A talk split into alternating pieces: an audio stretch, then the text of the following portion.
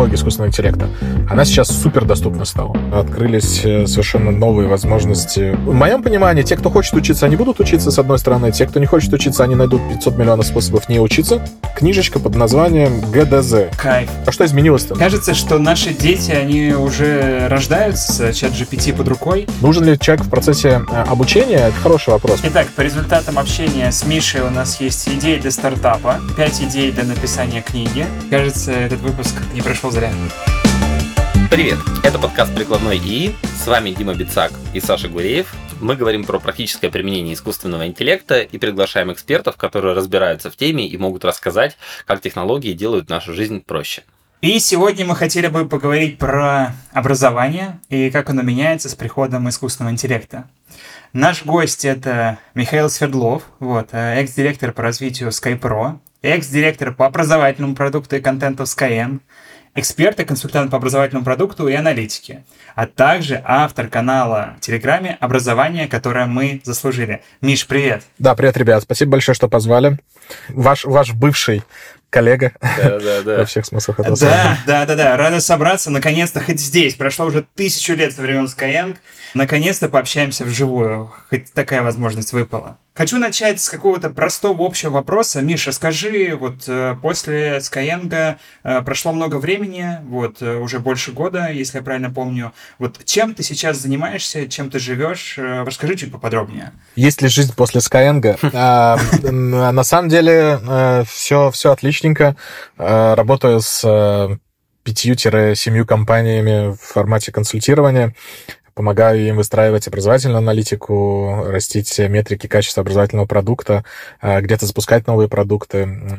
Такой играющий тренер-консультант на рынках э, Америки, Европы, э, Восточной Европы и Азии местами. Вот. а, В целом, ну, продолжаю вести канал, как вы видите, образование, которое мы заслужили. Э, Уже 26 с копейками тысяч подписчиков. Э, Очень хорошо сработала история с папками в Телеграме. Мы прям на нее очень хорошо выросли. Э, И еще большему количеству людей доставляем своевременный актуальный контент про мир образования. Ращу третьего ребенка, загораю, путешествую. Как погода в Вашингтоне? Погода в Вашингтоне отличная, солнышко светит, плюс, не знаю, сколько, 20 градусов, наверное. Огонь. Один я, да, сижу в серой Москве, пока вы там это, под солнышком греетесь? Ну ладно, ладно. Ну, смотри, какая кухня, такая и Москва. Да, Миш, смотри, ну, в принципе, мы тебя не просто так позвали на э, подкаст именно про образование и поговорить про образование. И наверняка у тебя есть какие-то мысли, связанные с искусственным интеллектом, как это сейчас применяется. И первый вопрос, с которого хотелось бы начать. Что вообще думаешь по поводу всего этого хайпа, который начался с массового использования чат GPT и, мне кажется, не прекращается? Как это сказалось на твоей жизни? На моей жизни это сказалось замечательно. Открылись э, совершенно новые возможности в быстрой э, автоматизации процесса э, обучения студентов и улучшение качества этого процесса. Э, Ну, слушайте, пос- посудите сами. Вы можете давать в реальном времени обратную связь студенту э, намного качественнее зачастую, чем это мог дать э, наставник, какой бы он крутой не был. Проверять его работы, будь то технические дисциплины или гуманитарные дисциплины, и все это делать практически бесплатно. Потому что раньше, чтобы такую инфраструктуру поднять, а мы с командой, похожим, занимались в Skyeng, ну, требовалось достаточно большое количество часов разработчиков, высококлассных, квалифицированных и дорогих, что себе не мог позволить зачастую бизнес. Просто, да, как факт, потому что это было очень нерентабельно, с одной стороны. А с другой стороны, это было достаточно долго по времени, то есть это не 5 минут создать модель, обучить модель. А сейчас, э, вот пример последнего кейса в одной из компаний, где я консультирую, совершенно обычный сотрудник, не программист, за выходные сделал конструкцию, которая дает обратную связь по, там, окей, 10 шаблонам, но тем не менее, студентам после выполнения ими домашних заданий и все студенты стали ее получать.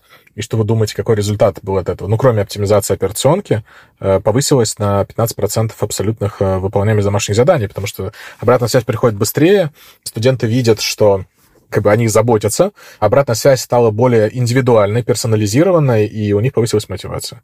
Вот э, что происходит в мире. Ну, понятное дело, что много чего происходит в обратную сторону, но кажется, что все, что происходит в обратную сторону, оно связано с консервативностью, ну, либо на уровне стран, либо на уровне университетов, э, школ и так далее, в применении новых технологий. Ну, как бы, лиха беда начала. Мне почему-то в голове рисуется картинка, что вот ты сейчас рассказываешь, что компании, которые занимаются образованием, они начали использовать э, искусственный интеллект для того, чтобы проверять работы и давать э, индивидуальную обратную связь.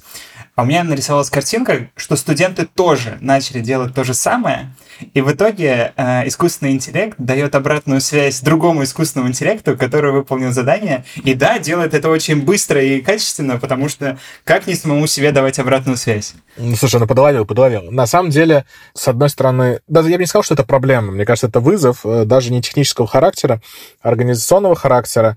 Ну, давайте как бы вот э, на шаг назад, э, как-то в до digital эпоху вернемся. Ну, вот когда мы с вами учились, плюс-минус с вами одного возраста, мы учились, что у нас было у каждого? Наверное, книжечка под названием ГДЗ да, готовые домашние задания. Ну, была же, ну, да, все, ну, типа, э, плюс-минус э, из одной эпохи. А были еще, были еще, наверное, книжечки такие, как краткое содержание э, литературы, ну, не как называется, э, краткое содержание произведения классической литературы, не классической, да? Да. Книг, Книг. Для, для уроков литературы. Угу. А, ну и как бы, а что изменилось-то? Ну, то есть, к большому счету, человек может взять готовые э, ответы в ГДЗ, в э, работах предыдущего года, в рефератах с банк рефератов что-нибудь, э, не будем рекламировать сайты, если не знаю, еще там живы, не живы, и подставить э, как свой авторский материал. В моем понимании, те, кто хочет учиться, они будут учиться, с одной стороны. Те, кто не хочет учиться, они найдут 500 миллионов способов не учиться. Это первый тезис. Второй тезис. Ну, на самом деле, чтобы получить хороший результат от э, чат GPT, ну, или от любого другого там генеративного или негенеративного AI, надо ну, постараться. Ну, то есть вот эта история, что появилось огромное количество школ по промптингу, то есть создание вот этих вот запросов, это действительно, то есть ты, ты не можешь создать запрос, если ты не погружен в сферу. Нужно достаточно немалое погружение в специфику, э, в специфику понимания промптинга, в специфику прикладной области, в которой ты собираешься это делать.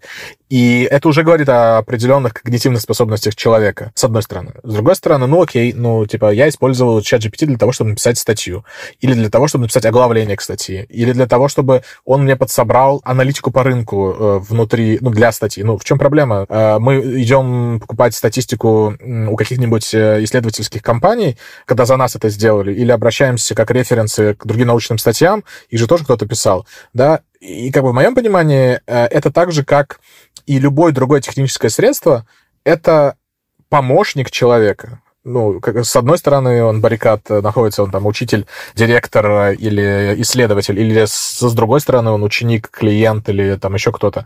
Это в любом случае отличный инструмент для того, чтобы оптимизировать свою работу.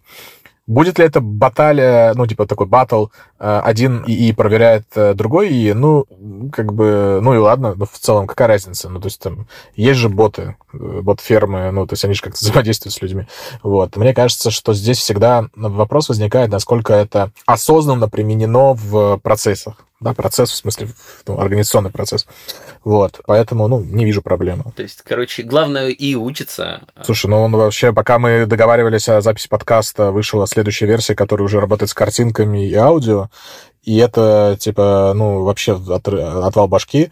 Ну, то есть ты сейчас можешь ну, делать практически все, что угодно, а и он еще дальше будет развиваться. Это правда, это правда. Я до сих пор в восторге от э, его инструмента. Ну, мы сейчас про чат GPT, про то, как он с файлами может работать. Можно просто скормить файл и дальше с этим э, вообще общаться. Это лучше любого аналитика, собеседника ты можешь ему дать. Абсолютно, абсолютно. Ты можешь, э, если раньше была огромная проблема, например, в Skyeng даже делали отдельный планшет специально для математики, чтобы дети могли писать, это автоматически оцифровывалось показывалось на экране преподавателя и оцифровывалось, в принципе, в цифры, а не в рисунок, то сейчас ты берешь, пишешь в тетрадке, делаешь фотографию, и на самом деле говоришь, проверь мне, пожалуйста, упражнение. И он реально проверяет. Ну, то есть он понимает, что написано, с учетом истории почерка, с учетом, ну, там, если совсем криво напишешь, понятно, не поймет, но в целом, как бы, если ты аккуратно написал, то все поймет, даст тебе обратную связь.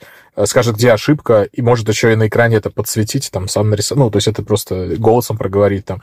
И э, если мы говорим про, ну, обычный подход к образованию, да, а есть же еще инклюзивная история, и в инклюзивной истории это просто, ну, такие, ну, просто, просто нереально космические технологии. То есть если раньше создавали специальные девайсы для того, чтобы люди, которые там с ограничением по речи или там по слуху или по зрению что-то делали, то сейчас у тебя, в принципе, и может ну, там, 90%, наверное, задач решить. Угу.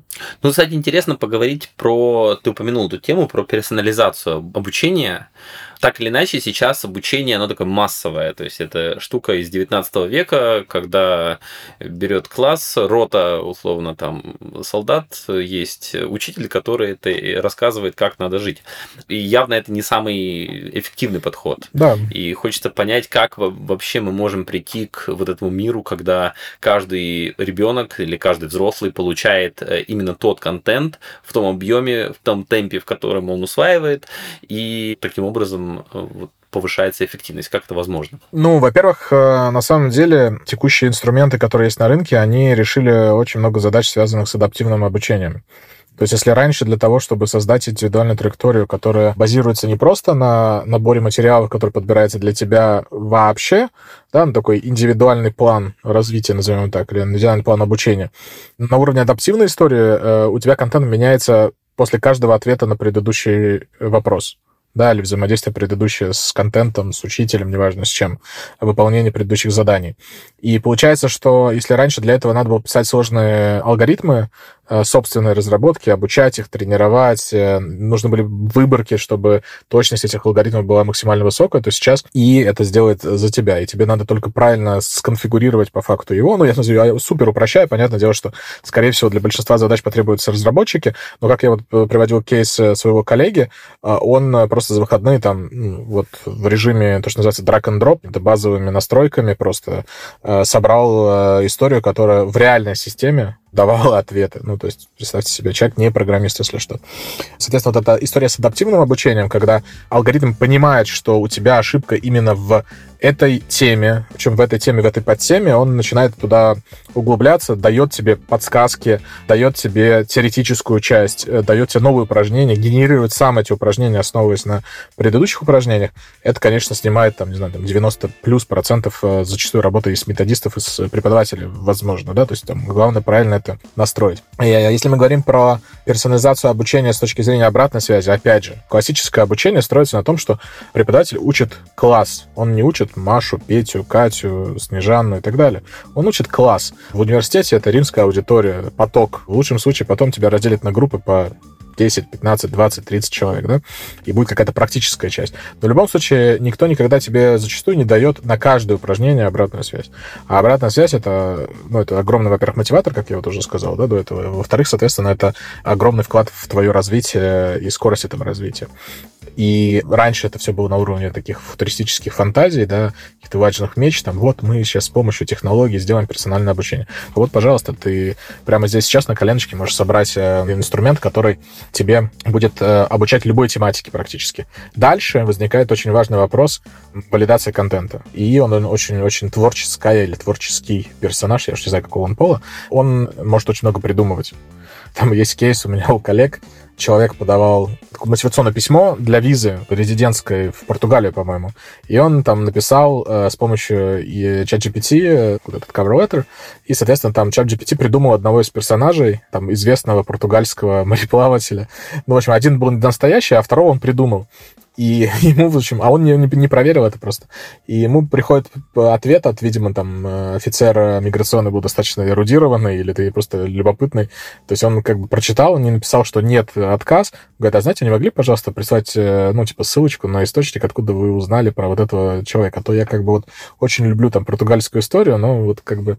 Поэтому здесь валидация именно контента — это действительно важная задача, но она тоже в том числе решается на уровне промптинга, да, когда ты правильно описываешь условия, когда ты в том числе, да, обучаешь эту модель, потому что ты, ну, то есть там сейчас ему, ему дали доступ в интернет, понятное дело, что он еще обучится на огромном количестве открытых данных, свежих, да, но ты можешь также туда загружать э, для обучения свои материалы, и э, модель будет подстраиваться именно под там, твою стилистику, там, твои задачи.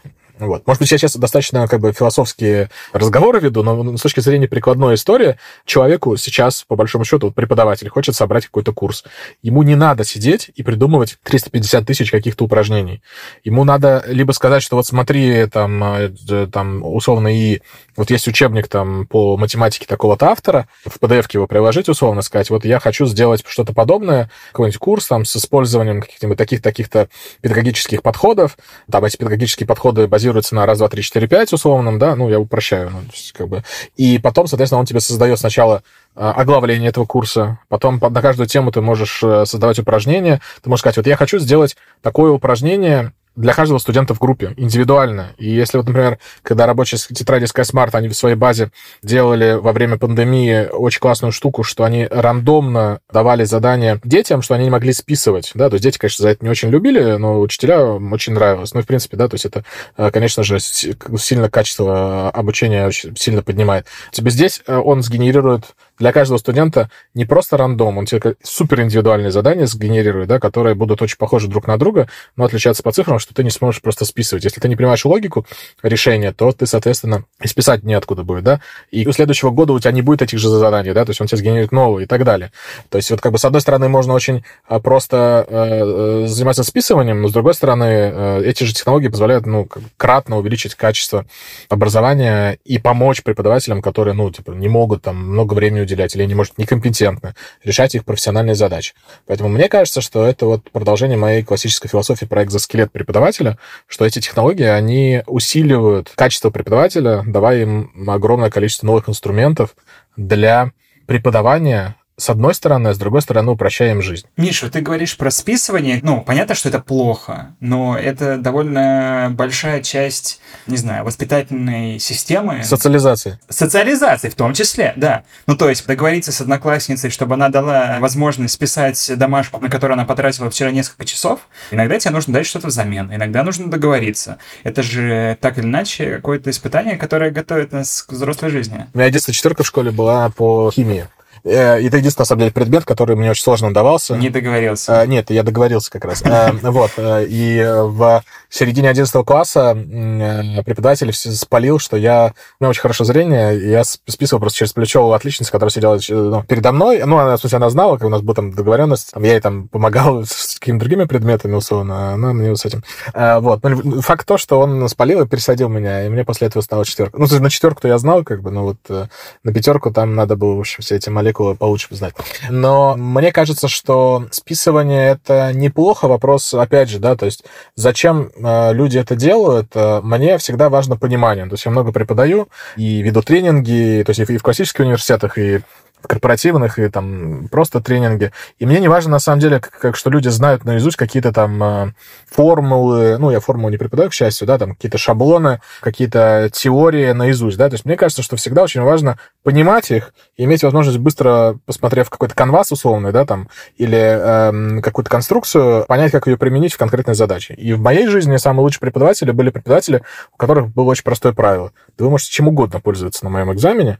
У меня вопросы составлены таким образом, что если вы не понимаете, вы не спишете. И вот это, мне кажется, вот это вот верх преподавательского мастерства. Ну, во-первых, э, дать возможность пользоваться всем, это достаточно такая свежая, свежая, дерзкая мысль, да, потому что обычно, ну вот, там сели листочки на стол, там э, ручки, которые мы вам выдали, чтобы они, не дай бог, там с какой-нибудь памятью не были, да, ну и так далее, да, чтобы там не было бомб у вас, ну, бомб в смысле, которые вот эти готовые ответы, да, а вот. А преподаватель говорит, пожалуйста, хотите калькулятором пользоваться, хотите пользуйтесь форумами, хотите пользуйтесь учебником, все, что хотите, используйте. Хоть хотите интернетом пользуйтесь, да, ну, то есть, как бы, вот у вас есть там полтора часа, вам надо решить задачу. И, как бы, ну, это в жизни же так же, то есть, там же никто не будет спрашивать, знаешь ли там теорему Ферма, или как там косинус посчитать, или там э, тангенс. Так, блин, когда мы последний раз вообще этим занимались, если мы там не занимаемся какими-то исследованиями, да? я интеграл брал последний раз, наверное, вот на первом курсе, когда у меня была там высшая математика. Вот, э, как-то интеграл брал, интеграл брал. Вот, э, и все. Поэтому если люди могут пользоваться чат GPT для того, чтобы выполнить задачу, ну так отлично же. Ну, это же не, не, не какой-то там дяденька или тетенька пришел, за тебя ее решил, эту задачу. Ты пошел и решил эту задачу, которая перед тобой стоит. Есть нормальная жизненная история. МФТ, кстати, неплохо подошли к решению этой проблемы. Они, а, когда проводят тестирование, отводят э, до одной минуты для ответа на вопрос. Ну, то есть ты при всем желании не успеешь скопировать вопрос, сходить от GPT, найти ответ, переформулировать его так, чтобы система его приняла, и вот ты должен только рассчитывать как бы на то, что ты помнишь. А так ты можешь пользоваться интернетом, вообще чем захочешь, любыми шпорами. Но у тебя есть минута на вопрос. Если ты не успеешь ответить на те вопросы в конце, то ты не получишь по ним баллам. Так что выбирай. Либо гуглить, либо быстро, но сам. Да, ну и опять же, то есть вот мне очень грустно видеть образовательные организации, назовем это так, э, в которых работают преподаватели, формулирующие свою ценность следующим образом. Я настолько классная или классная преподавательница, что у меня половина группы не сдает мой экзамен. И такой, еще раз, что? Ты настолько классный преподаватель, что у тебя половина группы не сдает твой экзамен, ты как бы сам себе подписываешь профессиональный приговор, что ты не можешь обучить людей так, чтобы они сдали твой предмет. Я просто переформулировал, да, то есть вроде то же самое, но по смыслу вот это, именно это, смысл заваливать людей. Мне кажется, ценность преподавателя это то, что он хорошо доносит знания, превращает их в идеале в навыки, и, соответственно, человек может ими дальше пользоваться. Ну, а если ты как бы сделал так, что у тебя половина не может пользоваться, ну, я бы таких увольнял просто. Точно не то, чем стоит гордиться, на мой взгляд. На самом деле, еще вот продолжая эту тему, но если подняться там на уровень выше и говорить не про, ну, там, фрод или проверку искусственного интеллекта искусственным интеллектом, а говорить, в принципе, про расширение доступности. Вот есть классная статья у Билла Гейтса, наверное, читал тоже. Он довольно много там пишет, как искусственный интеллект изменит мир, и он там много пишет как раз про образование, про то, что есть колоссальное количество количество людей, которые, в принципе, не имеют доступ хоть к какому-то образованию сейчас. Не говоря о том, что там качественно, некачественно, они, в принципе, у них нет учителей, которые могли бы это делать. Потенциально, возможно ли представить себе мир, в котором вообще можно учиться без учителей, где людей будет учить и. Ну, мы сейчас заходим в очень такое, в очень такое опасное поле. Э, я технократ, в принципе, и я, конечно, отвечу, что да. Дальше там э, возникает педагогика-андрогогика, которая будет говорить о том, что без живого человека процесс передачи знаний может не сработать. Но как бы педагогика, и андрогогика появились э, достаточно давно, в середине прошлого века, так или иначе, да, и с тех пор немножко мир изменился. Человек точно нужен, как минимум, для того, чтобы этот э, искусственный интеллект обучать и направлять. Ну, то есть там чудес не произойдет. Ну, они, может, когда-нибудь произойдут, и там то, что там в фильме «Терминатор» было там со Скайнетом, да, когда-нибудь мы к этому придем, но в целом э, пока что, конечно же, человек нужен в этом процессе.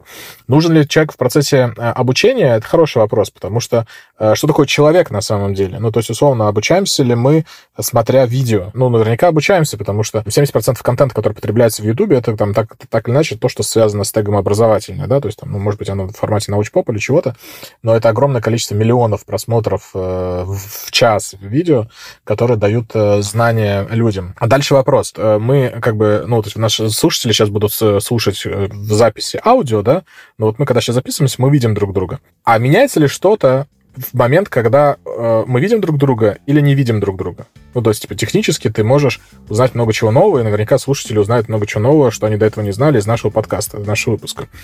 Считается ли это обучением? А что, если сложить это в программу со стройным оглавлением, ну, там, что называется, каррикулером, да, то есть, как бы, ты, как бы, программа, программа прям, да, с навыками, с э, знаниями, умениями, навыками, да, с зунами, э, с результатами, и дать э, разных спикеров. Будет это об- об- обучением? Будет, конечно. Возникает вопрос следующий. А что будет, если наши голоса не наши голоса? Ну, то есть, как бы этот вопрос, а не живем ли в матрице, он сейчас приобретает новые, как сказать, новые грани, да, э, играет новыми красками. Может быть, мой голос, который вы сейчас слышите, это вообще синтезированный голос с помощью искусственного интеллекта. И, и он, на самом деле, скорее всего, так бы и выглядел, потому что он послушал бы там 10 моих выступлений и сгенерировал бы ничуть не хуже э, трек э, с текстом. Смог ли он отвечать на вопросы Саши и Димы? Ну, конечно, смог бы. Там, типа, здравствуйте, я Миша, искусственный интеллект Миша. Вот. И это, на самом деле, уже реальность, потому что есть огромное количество технологий супердоступных, которые могут дописать какие-то фразы тем же самым голосом, тем, в том же самом подкастинге. Есть сервисы, которые используют искусственный интеллект, когда что-то там недозаписали, да, могут там по тексту восстановить э, определенное предложение, все. Вдруг, если мы что-то не сказали или что-то сказали не так, можно перезаписать. Вот. Видео Вы нас сейчас не видите, но мы друг друга видим. Кто говорит, что э, я вообще сейчас не, не, не, не отработка искусственного интеллекта? Ну, может, искусственный интеллект так рукой не машет, как я сейчас. Да, но в целом, если бы там брать руку, то, в принципе, дальше там сейчас и с мимикой есть, да. Сейчас есть огромное количество масок там для зума, которые ты можешь там сидеть и спать, а он будет держать твои глаза открыты. Или ты можешь смотреть в другую сторону, а он будет как бы твой взгляд концентрировать на... Ну, там много чего. И как бы технологии сейчас достаточно развиты для того, чтобы их применять. Дальше возникает вопрос. Мы хотим жить в своей этой уютной скорлупе э, или там, как это называется, в домике, как улитка, да, и говорить, что, типа, я не я, вообще у меня есть учебник, там, вот, 95-го года, давайте учиться по нему. Либо э, говорить, что, ну, слушайте, а в чем проблема применять э, искусственный интеллект в образовании? Возвращаясь к вопросу, заменит ли он преподавателя? В процентах 70 кусках точно может. Как минимум по той простой причине, что, к сожалению, огромное количество преподавателей, они вообще, э, а, не эксперты в своей области, к сожалению, а если они эксперты в своей области, зачастую они не преподаватели. Соответственно, научить э, более правильно с точки зрения педагогики, андрогогики, научного подхода к э, обучению преподавать, конечно же, проще искусственный интеллект. Две кнопки, ну, утрирую, да, две кнопки, запрограммировал его, и он точно не будет ошибаться. Но вот эту теплоту, опыт искусственный интеллект не, не сможет передать. Хотя, скорее всего, в какой-то момент времени он и в эмпатию научится, я, я думаю, и кейсы, истории, анекдотики он тоже научится делать. Я не очень думаю, что он быстро научится чувствовать аудиторию, потому что, ну, как бы, какое бы там компьютерное зрение не было, как бы он не видел, что кто-то скучает, а кто-то не скучает, он все равно достаточно быстро не сможет это все отработать. А, вот. Но в целом, а, если решать такую, как бы, базовую задачу гигиеническую, чтобы, допустим, не знаю, ребенок усвоил программу а, школьную, ну, конечно, он ее намного быстрее усвоит с искусственным интеллектом. В моем понимании, дешевле и качественнее зачастую, если это правильно запрограммировать. Ну, то есть ты сейчас уже можешь писать в чат GPT, чат GPT, расскажи мне, как считать там косинусы. И он, на самом деле, выберет не самый плохой вариант э, объяснения, я тогда скажу, что это один из самых неплохих. И ребенок может уточнить, а вот что это такое, а как вот это? И он будет отвечать. А может ли там Мария Петровна или Федор Никитич каждому ребенку отвечать на такие вопросы? Да он просто физически не сможет такому количеству детей отвечать. Вот я сегодня общался там э, с девушкой, она преподает русский язык и литературу. В школе, там 1200 учеников, рядом с Ростовом-на-Дону, пригород, ну, такой, одна агломерация. И он говорит, 40 человек в классе. 40 человек в классе. Ну, то есть о чем речь? Ну, то есть это реально, вот у меня есть второй канал камера хранения, то есть это реально камера, просто вот, вот ты э, отдаешь ребенка, чтобы вот он в течение дня был где-то под присмотром. Ну, о каком, ну, то есть как бы это YouTube-видео, ну, то есть, типа, YouTube-видео на 40 человек. Тут, мне кажется, ты включил его, типа, ну, не то, что ничего не сильно не, измен, не изменится, но о какой персонализации вообще речь? Ну, то есть, о каком, ну, как просто физически он может э, усмотреть за 40 детьми? Ну, так, чтобы не просто усмотреть, он смотрит, чтобы они не убились об стенку, да, но, в смысле, усмотреть за их успеваемостью. Да, как раз продолжение того, что ты говоришь про работу с ChatGPT или похожими моделями, ты можешь его спросить про, э, там, как решить то или иное уравнение, попросить уточнить и прочее. Недавно слышал такое мнение, что в отличие от учителя, ну и в принципе от любого собеседника, чат GPT не раздражается. То есть ему можно задавать абсолютно любые вопросы, какой бы тупым вопросом не был, он все равно на него ответит. И ответит так, как будто это самый лучший вопрос из, из возможных. Он реально попытается, потому что в школе есть, э, да и не только в школе, в принципе, ты лишний раз не задашь вопрос, а искусственному интеллекту тебе не страшно. Ты не боишься осуждения, ты не боишься, что подумают, что ты глупый. А, мне кажется, тоже это важно, и это очень сильно может поднять эффективность. А раздражение ты имеешь в виду? Не, раздражение вообще отбивает мотивацию и желание в следующий раз спрашивать. А здесь скорее про то, что тебе реально ответят. Ответят так, чтобы ты понял. Во-первых, ответят. Во-вторых, э, готовы с тобой вести коммуникацию столько времени, сколько ты готов ее вести сам. Ты не можешь, э, опять же, с 40 учениками 24 часа вести коммуникацию с каждым индивидуально. Да, у тебя просто ресурс ограничен. А здесь, соответственно, у тебя неограниченный ресурс. Ну, понятное дело, что он там ограничен количеством денег, которые здесь на счету с точки зрения там платной версии ChatGPT, но это на самом деле копейки, то есть там, не знаю, там 10 долларов в месяц у тебя это будет стоить на одного человека, ну, то есть это прям точно не то, что стоит обсуждать. Вот. И то, что он не раздражается, это одна грань. С другой стороны, он тебе с одинаковым уровня качества отвечает всегда. И это другая история, потому что мы, когда делали исследования качество преподавания и преподавателей, ну, качество преподавателя звучит страшно, но тем не менее, то есть мы оценивали преподавателей в, Подмосковье, и там была удручающая картина английского языка, соответственно. Ну, то есть там как бы, ну, кроме того, что они очень часто, не, ну, очень часто, в 99% случаев не общались с людьми, которые говорят на английском как на родном языке, а они еще и английский знали на уровень там B1, два местами, да, ну, то есть как бы, ну, можно, конечно, с таким уровнем преподавать в начальных классах, но это не тот уровень. И, соответственно, такая же история происходит, на самом деле, с другими предметами. Преподаватели зачастую не самые лучшие преподаватели, к сожалению. Ну, то есть они раздражаются, что люди не знают что-то. Ну, так, извини, мой дорогой, моя дорогая, ну, так ты же сама это делала, делаешь, обучаешь. Почему они не знают, что они тупые или что? Ну, то есть не бывает тупых людей. Когда не бывает плохих вопросов, бывают э, плохие ответы. Соответственно, в этой ситуации чат GPT, конечно, более уравновешен на порядок или на, на десятки порядков. В принципе, уравновешен. То есть если ты им не задашь в промпте, что он будет тебе хамить, он тебе не будет хамить, да? Если ты не задашь ему в промпте, что он будет тебя, э, как сказать, гнобить, э, газлайтить, еще что-то там, модные слова делать, он не будет это делать. То есть у него нету изначально определенного паттерна наносить вред. да, да. Дальше, соответственно, если ты хочешь его задать, конечно, наверное, можно это сделать, но в целом точно он будет более сбалансирован. Чем еще другая обратная сторона этой истории. Если ты, допустим, говоришь, э, что ты хочешь, чтобы с тобой были, так сказать, пожестче, помягче, посмешнее, еще что-то, он тоже это может сделать, да, то есть ты вопрос промта. Ты можешь выбрать э, формат, в каком это, в каком формате с тобой коммуницировать. Э, сурово, он будет плохой училкой.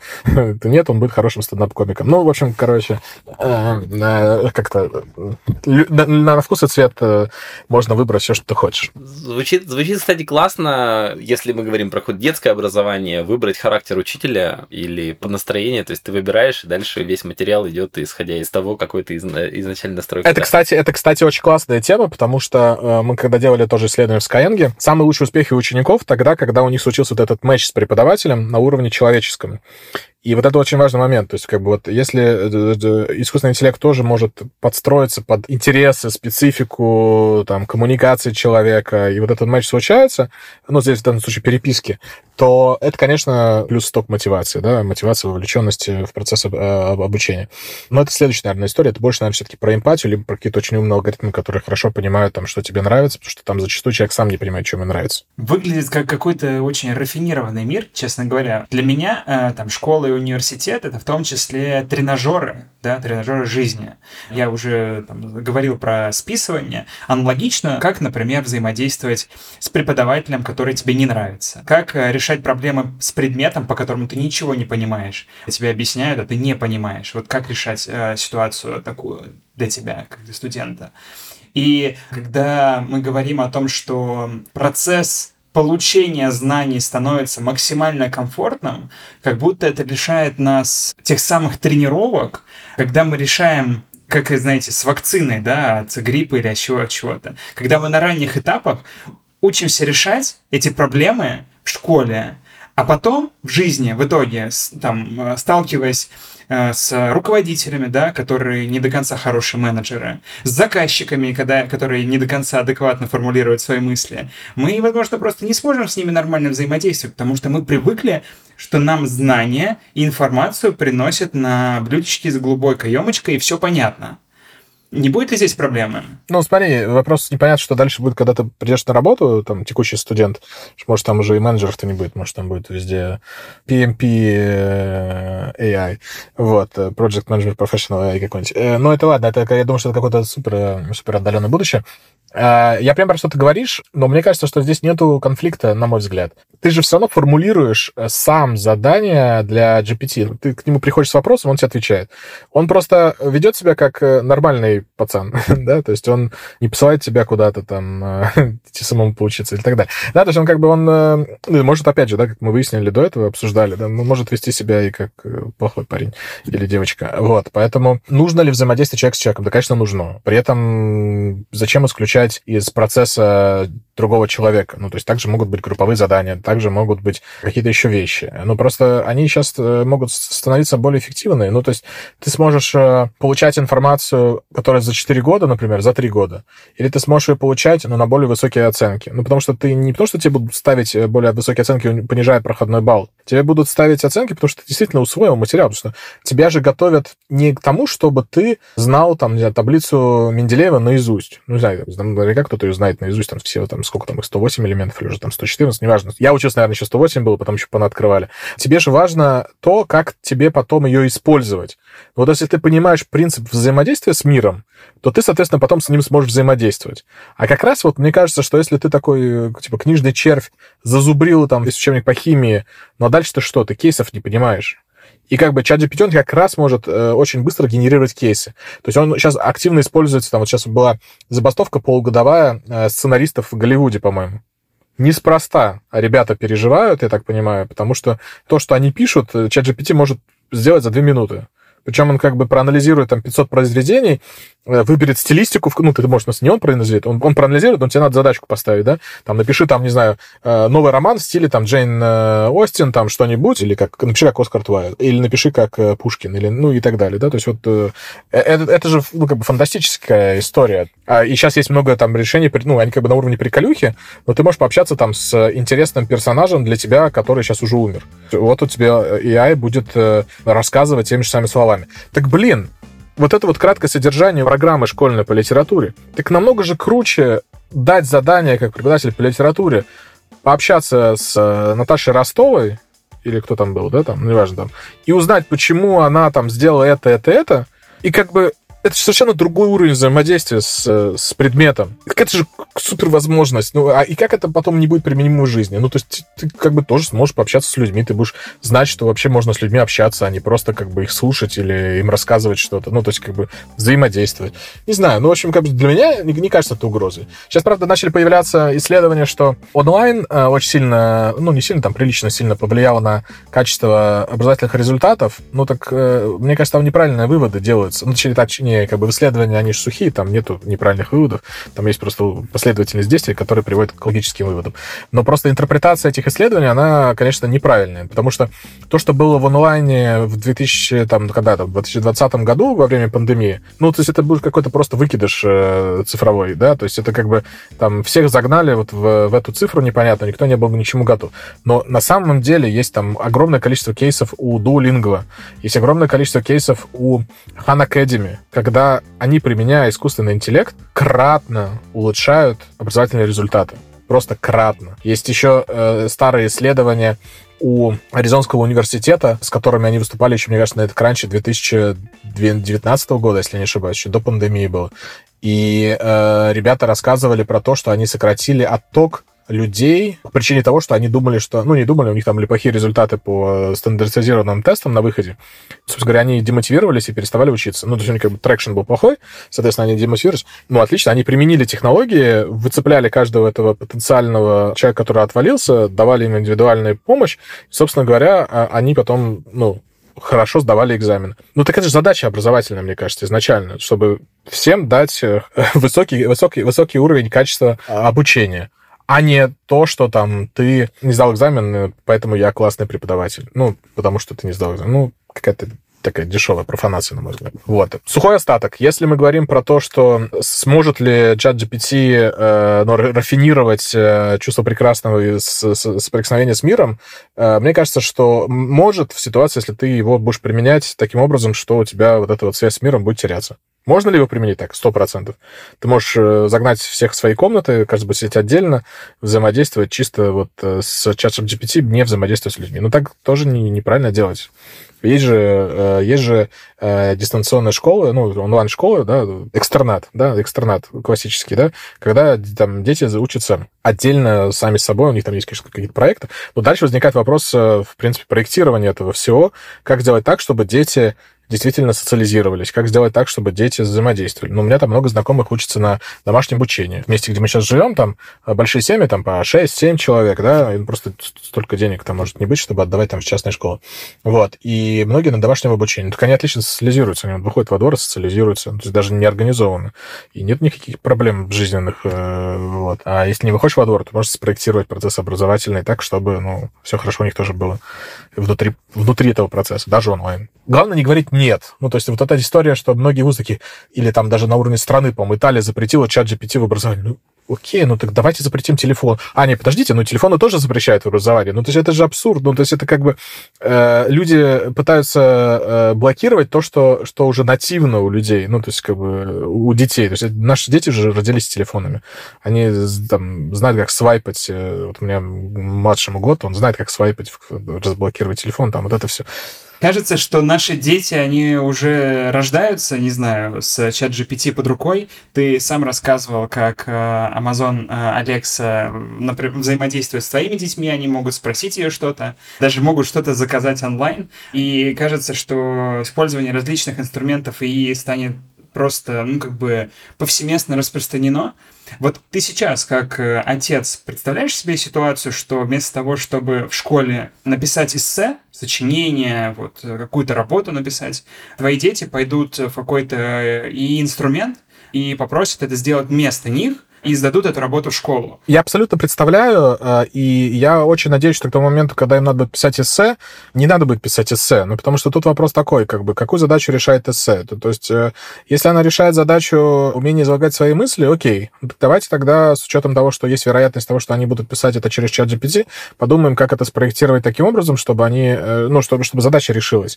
То есть, умение формулировать свои мысли. Ну, то есть, в моем понимании, если мой ребенок сможет сформулировать запрос к чат GPT, это уже как минимум 90% успеха уровня эссе. Ну, потому что это то же самое, только в профиль. Типа, чат GPT тебе напишет еще раз хороший материал, он тебе не сделает то, что тебе хочется, если ты его плохо попросил.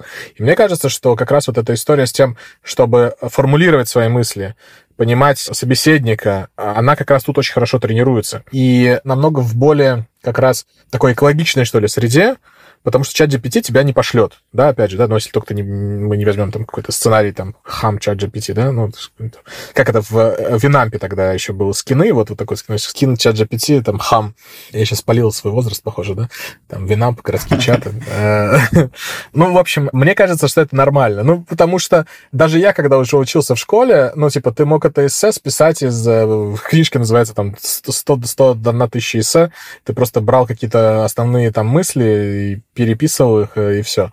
Но мне кажется, намного важнее э, не то, как ты вот формулируешь мысли в эссе, а то, как ты можешь сделать вот этот тезисный план, что ли, да, то есть вот как, как эссе, это же просто вот там набор тезисов в логической последовательности, а дальше это все какой-то такой эпистолярный жанр, ты как бы, ну, красиво это все упаковываешь, расширяешь мысли, там, вместо одного слова делаешь три строчки. Ну, я утрирую. Ну, и как бы по факту ты, когда будешь задавать задачу чат GPT написать, ты, собственно говоря, вот этот же тезисный план сделаешь. Ну, в общем, как бы я не вижу здесь проблемы. Я вижу проблему то, что если вот школа не будет готова к этому, вот это проблема. Получается, резюмируя вот эту историю, наверное, с приходом и не неинтересное образование, оно реально начнет просаживаться, потому что проще списать, проще найти выход, избежать вот этих скучных уроков, скучных домашних заданий. С другой стороны, такое чувство, что это родит реально серьезный запрос, вызов системе образования для того, чтобы сделать его по-настоящему интересным. Да, и вот то, что вот э, Саша говорил, мне кажется, я тогда вот не дал ответочку на это вот, что должно быть сложно. Ну, там Саша как-то сформулировал тогда, да, что ну как же вот у тебя все будет просто, ну, а мне мне кажется, что не надо на горохе стоять. Ну, то есть, типа, вот, вот эта формулировка, что трудно в учении, легко в бою. Ну, в общем, я очень надеюсь, что никому из нас воевать не придется. Ну, просто, как бы, зачем делать проблемы человеку, ну, типа, есть problem-based learning, но оно не про trouble-based learning, да, то есть не, не про сложности, оно про проблемно. Проблема, когда у тебя есть реальный кейс какой-то, да, проблематика, которую ты хочешь решить, а потом ты ищешь решение. Вот мне кажется, что современный мир, он по этому принципу и построен, что нету каких-то аксиом. Вот у тебя есть какая-то задача, и ты можешь эту задачу решить разными способами. У тебя есть там разные шаблоны, условно, да, то есть, ну, там есть стандартизированные шаблоны, но тебе никто не мешает этот шаблон адаптировать. Вот я когда обучаю продуктовой разработке, мне всякие, вот, а расскажите, какие там теоретические блоки у вас будут. Я говорю, ну вот такие, такие, такие-то. Ой, а что вы не будете давать вот такой-то canvas?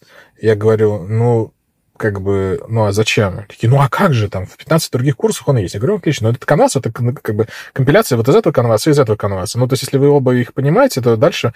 А, и, и потом, соответственно, ну вот, а в нашей компании мы используем вот такой-то подход. Я говорю, ну, понимаете, я уверен, что вы не такой подход используете, потому что невозможно взять вот просто один фреймворк и его натянуть на компанию. Его надо адаптировать. И вот, собственно говоря, вот эта адаптация, она и есть процесс ну, такого-то обучения совместного в том числе, это совместный опыт.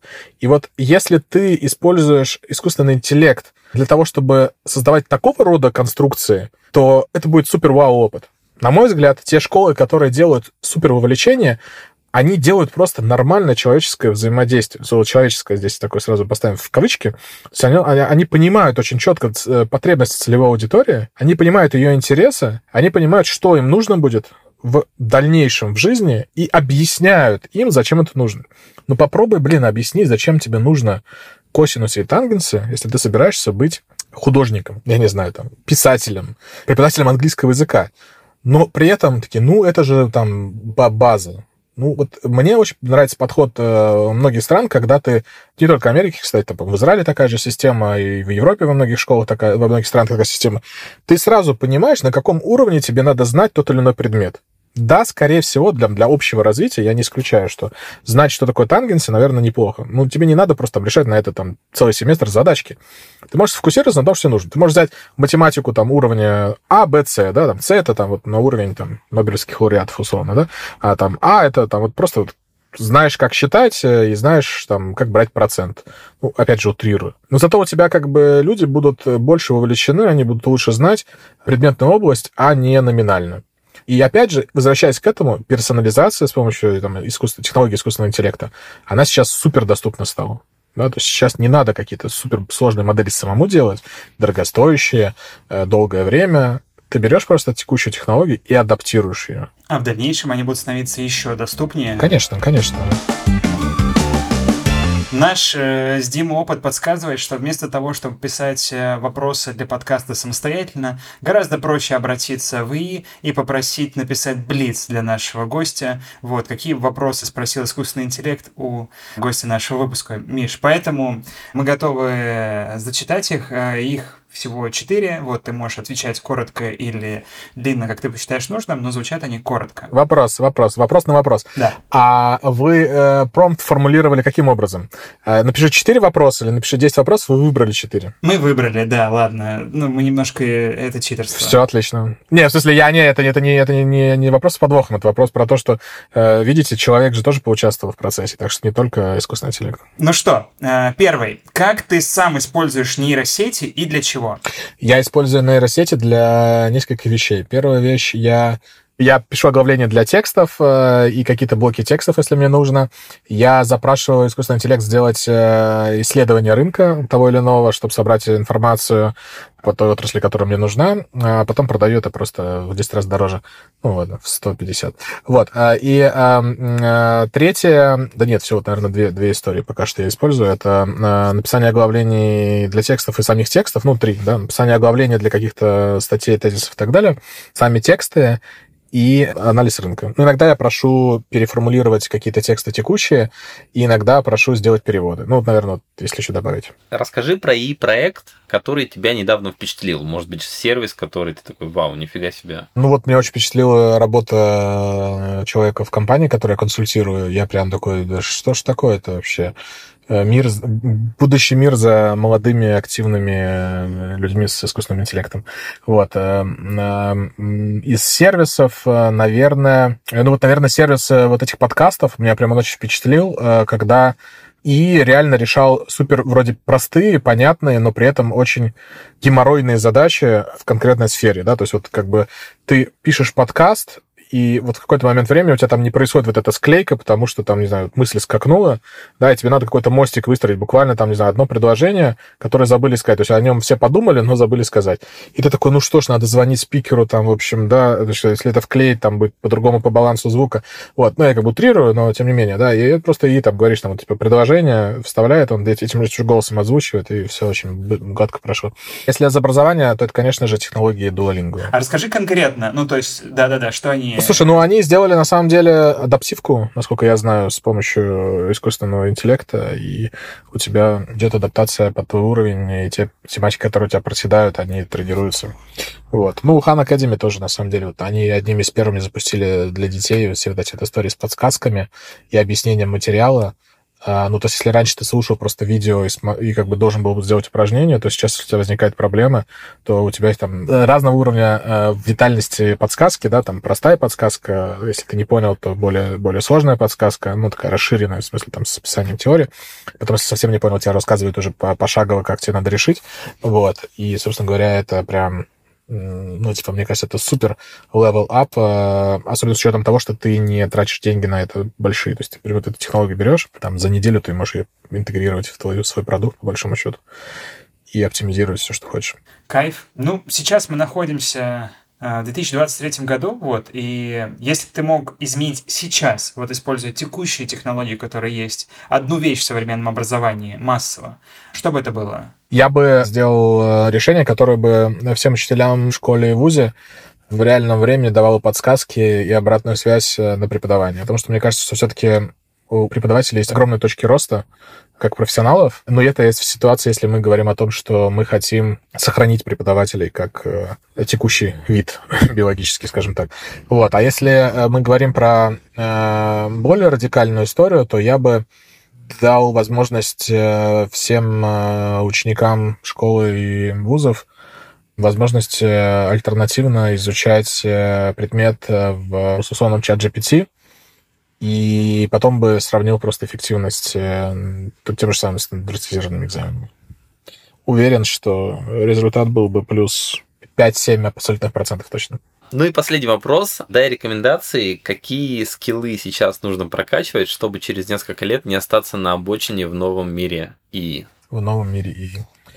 Ну, точно надо сейчас э, прокачать скиллы взаимодействия с ИИ и промптинга. То есть, мне кажется, каждый человек должен хотя бы раз э, в день, наверное, много, там, в неделю заходить и что-то делать, э, смотреть, как вообще технология изменилась, и пробовать решить какие-то свои задачи.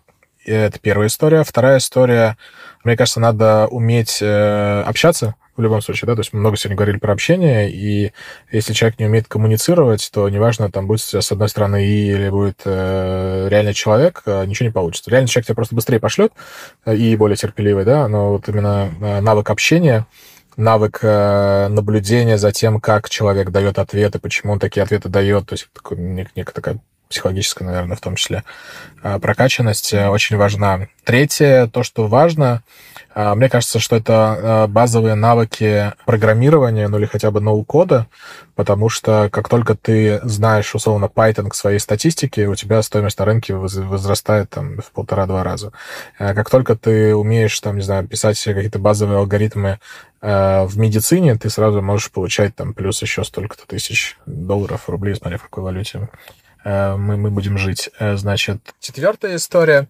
Мне кажется, навыки финансовой грамотности. В любом случае, потому что... Неожиданно сейчас такое может быть.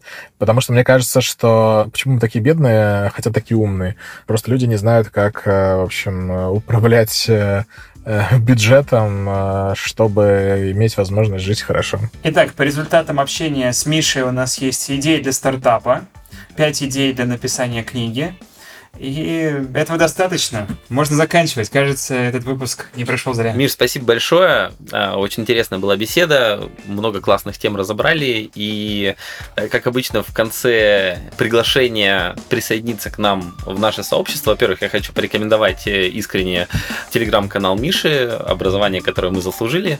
Пишет, пишет прикольные вещи, и когда ты это читаешь, ты начинаешь понимать, что образование работает немножко иначе, и вообще, если вы этим интересуетесь, в общем, рекомендую, ссылочка в описании. Ну и также подписывайтесь на наш телеграм-канал, который называется «Нейросеть дня», ссылочка будет там же, там мы делаем обзоры различных инструментов и сервисов про ИИ.